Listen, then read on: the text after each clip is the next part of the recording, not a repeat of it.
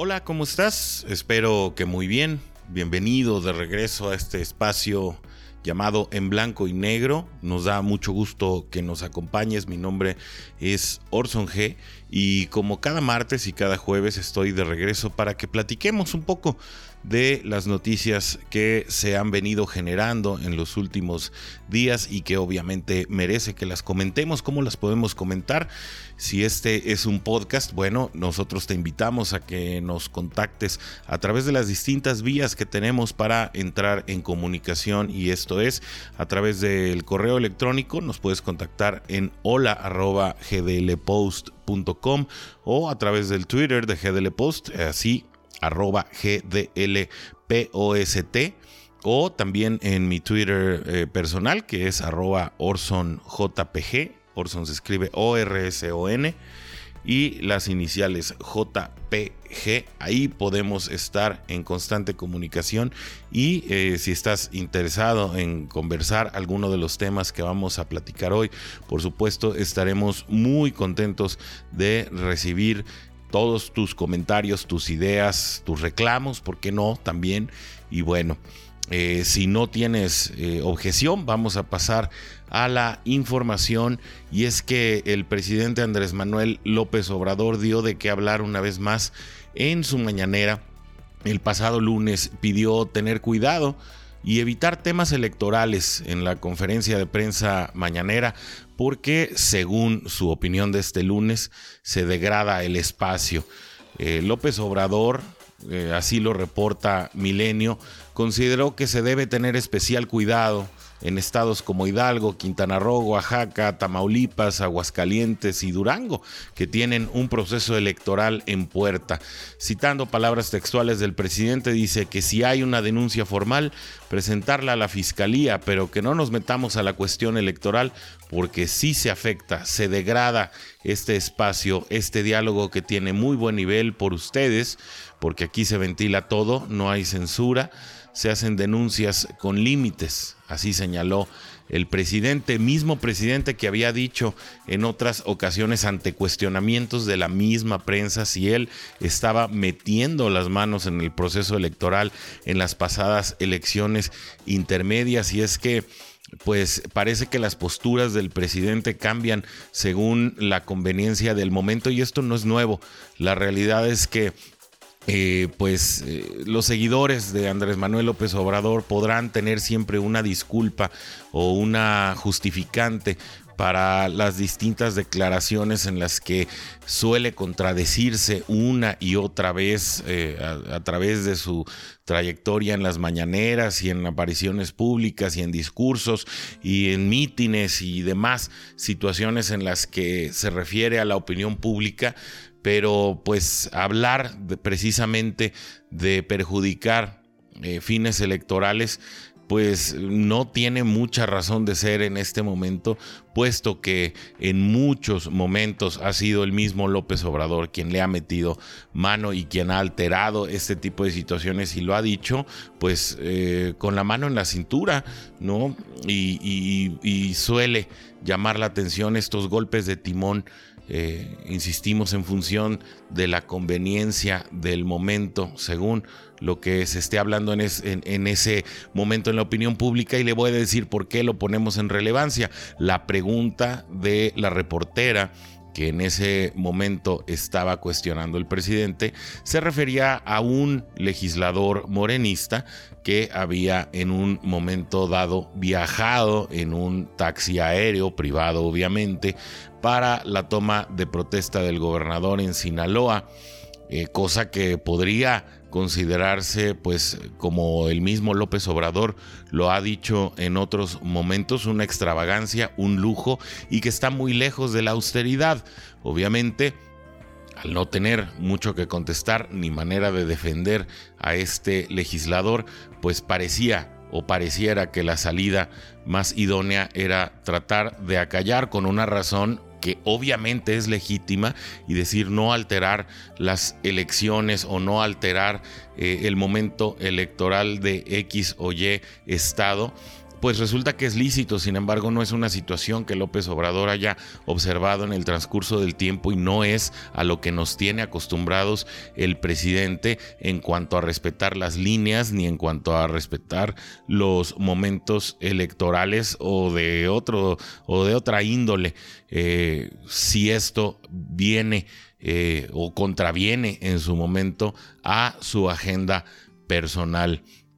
Eh, y es que según López Obrador, volvemos a la nota, los rivales en los procesos podrían utilizar la mañanera para hablar mal de sus rivales. Por ello, pidió mantener la conferencia al margen de estas coyunturas. Citando de nuevo al presidente, dice que haya pruebas, que no haya linchamientos políticos contra nadie,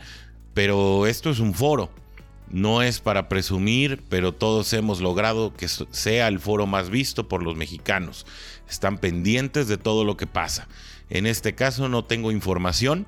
pero si hay ilegalidad que se presente una denuncia. Y es que también es algo que preguntábamos eh, en el Twitter eh, el día de ayer. Y es que normalmente cuando la situación es incómoda el presidente tiene poca información. Sin embargo, cuando es una situación de la que se pueda sacar algún tipo de raja política, pues el presidente no solamente es el más enterado, sino el más seguro de las eh, situaciones que se dan a veces incluso incurriendo en, en, pues injurias, en insultos o en datos imprecisos. La mañanera es uno de los foros en los que el gobierno en, en turno perdón, ha utilizado eh, las medias verdades de manera más frecuente e incluso las mentiras para pues poner en mal a sus rivales políticos, cosa que en este momento el presidente dice no querer provocar. Sin embargo, bueno, pues este foro ha sido una y otra vez protagonista de este tipo de situaciones y por eso llama la atención que una situación como esta se esté dando en la mañanera y que el presidente con su silencio pues prácticamente otorgue eh, pues los señalamientos de los cuales este legislador, insistimos, que asistió a la toma de protesta del nuevo gobierno en Sinaloa a través de un taxi aéreo privado, pues eh, levante todo tipo de especulaciones y eh, con ello pues resulta que el régimen en turno podría ser no tan austero como eh, se proyecta o como se dice. Y de esta manera el presidente cerró su declaración diciendo entonces que tengan ustedes cuidado para que los competidores no utilicen este espacio para hablar mal de sus rivales o adversarios o los otros precandidatos. No nos metamos en eso pues eh, yo no sé si este ejercicio realmente lo ha degradado precisamente el mismo presidente y no la prensa con estos golpes de timón y con estos convenientes cambios de filosofía. Es decir, eh, será bueno que si a futuro el presidente tiene a bien alejarse precisamente de temas electorales en medio de procesos para no alterar los resultados, pues le hará un favor a todo México. Sin embargo, eh, si en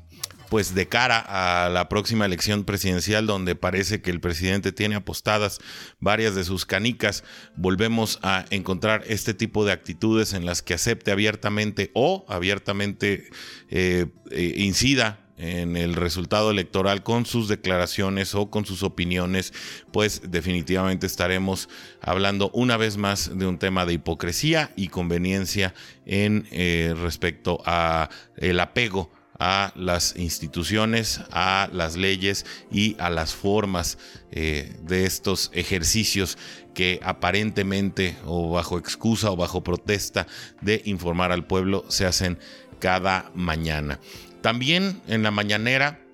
el presidente Andrés Manuel López Obrador, esto lo reporta imagen, pues el mandatario trató de explicar a los mexicanos que el repunte de la inflación es un fenómeno negativo en la economía global que pues ha ocurrido prácticamente en todos los sistemas económicos. El fenómeno de inflación es mundial, dijo el presidente López Obrador. Mencionó que la inflación en Europa ha alcanzado su mayor nivel en los últimos 30 años, mientras que en Estados Unidos se comporta de manera similar al nivel de la inflación en México. La inflación europea no se registraba en esa dimensión alrededor del 5% en los últimos 30 años, decía el presidente. La inflación en Estados Unidos está en el nivel en el que la estamos padeciendo en México alrededor del 7%, añadió. Únicamente en Brasil está al 11%, agregaba y abundaba López Obrador,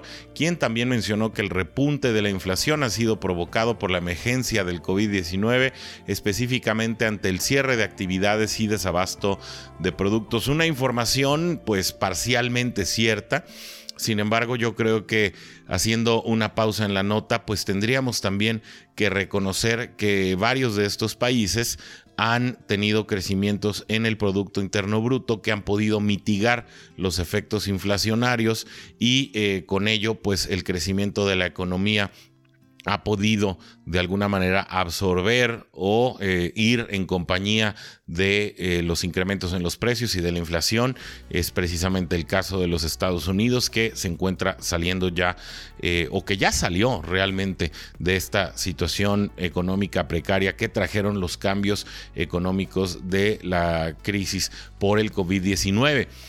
si es que nosotros estamos también eh, incluyendo en esta información que hasta aquí el presidente no lo hacía, la situación de carestía de contenedores y de microtransmisores y bueno, en algunos casos también de elementos de procesamiento de información para eh, las unidades electrónicas de todo tipo que van pues desde teléfonos celulares hasta automóviles y que sí han ocasionado movimientos importantes en el mercado, pues el presidente parece todavía no acusar de recibo de esta información. Resulta delicado que comience a hablar de temas económicos, eh, especialmente pues cuando se trata de convencer a la opinión pública con una visión limitada de la realidad, una situación pues que ha sido también una constante en el gobierno de López Obrador porque se convierten eh, verdades a medias, se convierten para un sector de la población en verdades absolutas que eh, pues les resultan faltas de peso, faltas de panorama, eh, faltas de una pintura completa y eh, con ello pues se vuelven, insisto, verdades a medias que son eh, pues mentiras pequeñas que en algunos casos algunos podrían pensar que no dañan a nadie, sin embargo resultan dañinas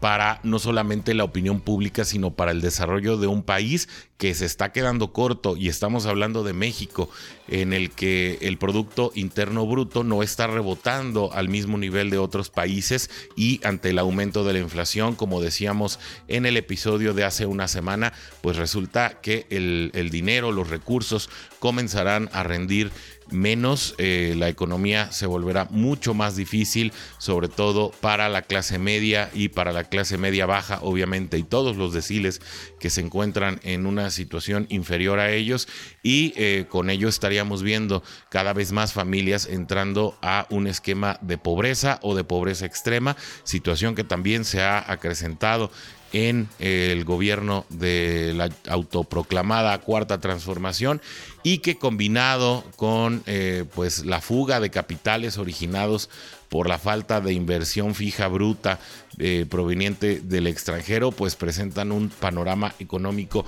muy complicado, no solamente para 2022, como lo decíamos en eh, pasadas ocasiones, sino prácticamente para lo que resta del sexenio en el que México podría estar por primera vez retrocediendo en eh, temas de crecimiento económico y que, insistimos, parece que hay población que no acusa de recibo o que se da se va eh, de largo con los dichos de la mañanera sin compararlos, contrastarlos contra la realidad, situación que nos gusta hacer en este espacio y que creemos es nuestra obligación.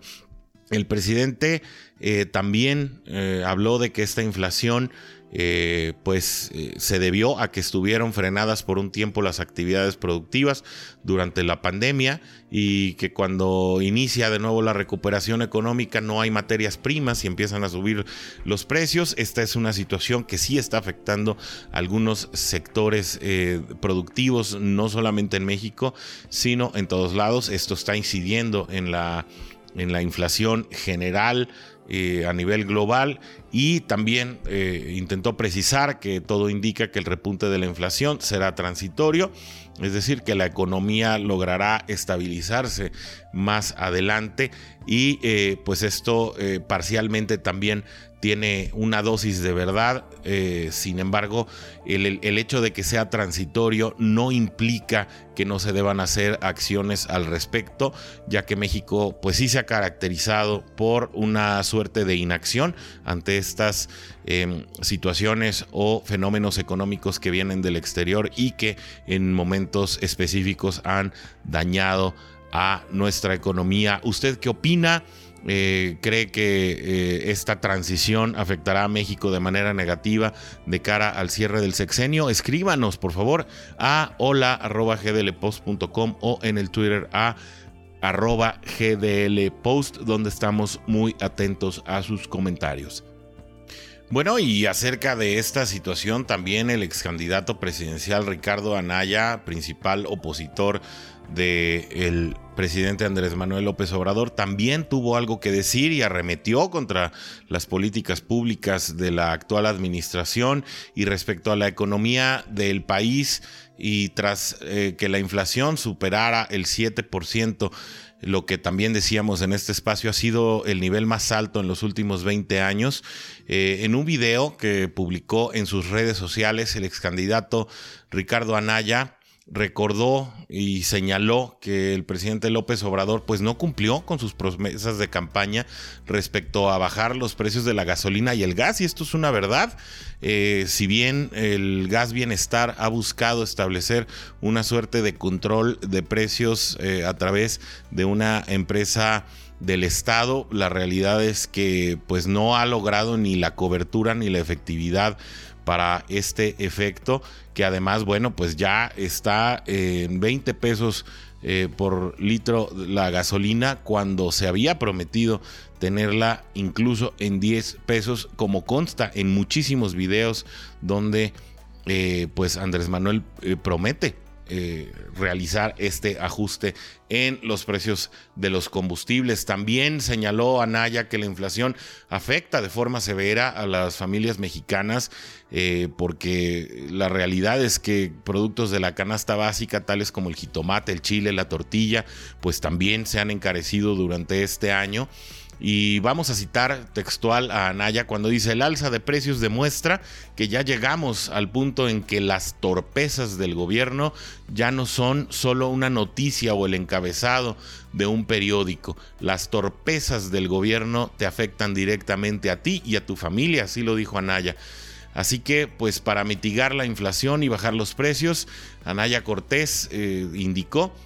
que será necesario favorecer la inversión en el país para mejorar la producción, ya que según el ex candidato, esta administración que está actualmente en el gobierno se ha encargado de ahuyentar a los inversionistas, situación que también hemos venido platicando últimamente, incluso pues en eh, momentos atrás. Y eh, finalmente hizo un llamado a los simpatizantes de su movimiento o de su postura a prestar atención a las consecuencias del gobierno de López Obrador y además también incitó o instó a la Unión para dejar atrás las divisiones y enfocarse en construir un mejor futuro para México. Y bueno, ya para finalizar nuestro programa de hoy, eh, pues quisiéramos también eh, platicar acerca de una nota que publica eh, el Universal y es que aparentemente ah, el fiscal Gertz Manero gastó en un año más de 109 millones de pesos en autos de lujo. En este texto publicado por el Universal, los periodistas Francisco Recendis y Diana Lastiri dieron a conocer que la investigación realizada por la Unidad perdón, de Inteligencia Financiera detectó que entre 2013 y 2021 eh, Alejandro Gertz Manero obtuvo recursos que le permitieron gastar en automóviles, realizar transferencias bancarias internacionales y manejar cantidades millonarias. Eh, la unidad de inteligencia financiera de la Secretaría de Hacienda y Crédito Público reveló que en tan solo un año el fiscal gastó más de 109 millones de pesos en la compra de autos de lujo, de acuerdo con lo publicado este lunes por el periódico Universal. En este texto se lee así, Gertz Manero gastó en un año más de 109 millones de pesos en autos de lujo. La, unidad de inteligencia financiera lo documenta eh, así dieron a conocer esta información en la que, bueno, no solamente se adquirieron automóviles, sino se realizaron transferencias bancarias a países como Estados Unidos y España y eh, se manejaron cantidades millonarias, así como usted lo oye, millonarias en cheques y en efectivo. A detalle, el fiscal habría comprado 122 vehículos de lujo que habrían costado 109 millones 775 mil 399 pesos con 30 centavos, en su mayoría de las marcas Mercedes-Benz y Rolls-Royce. De la misma manera, la investigación de la unidad de inteligencia financiera que dio a conocer el Universal dio eh, eh, datos específicos de que el pago de, estos, de estas unidades se habría realizado por medio de transferencias bancarias. Estamos hablando más de dos terceras partes de ellos y que con cheques nominativos se habría dado más o menos un aproximado de un 20% y también parte de, estos, de estas liquidaciones se habrían hecho con tarjeta de crédito y en efectivo, una parte menor. Además, este informe de la UIF a cargo de Pablo Gómez, eh, al cual eh, este diario tuvo acceso, pues indicó que entre 2013 y 2014 este fiscal realizó varias transferencias internacionales. Em, a través de bancos como Wells Fargo se, se dieron em, cantidades hasta de 319.755 pesos o 271.454 pesos con eh, destino a Mercedes Gertz en una cuenta del mencionado banco del cual eh, dijimos hace unos segundos y el concepto era abonos para gastos. De la misma manera, la información obtenida, perdón, por el Universal señaló que en 2013 Gertz Manero transfirió al eh, país ibérico, a España, 103 mil euros, más o menos unos 2 millones 400 mil pesos, a una cuenta con el nombre Desarrollo de Organizaciones Inmobiliarias SADCB. Citamos, la unidad indica que a su vez el hoy fiscal general de la República recibió en ese mismo periodo 4 millones de dólares de una cuenta de Bank of America y 37.858.95 dólares de la Universidad de las Américas. Esto eh, lo añadieron los periodistas del Universal en su texto. De acuerdo al Universal, la UIF documentó que entre 2013 y 2021 el fiscal Alejandro Gertz recibió 38.959.144 pesos por medio de pagos electrónicos interbancarios, de los cuales 35 millones provenían de Scotia Inverlat, Casa de Bolsa, a través de 40 movimientos distintos y que en ese periodo la unidad detectó envíos también del, del funcionario por un monto de 9 millones 505 mil 806 millones de pesos.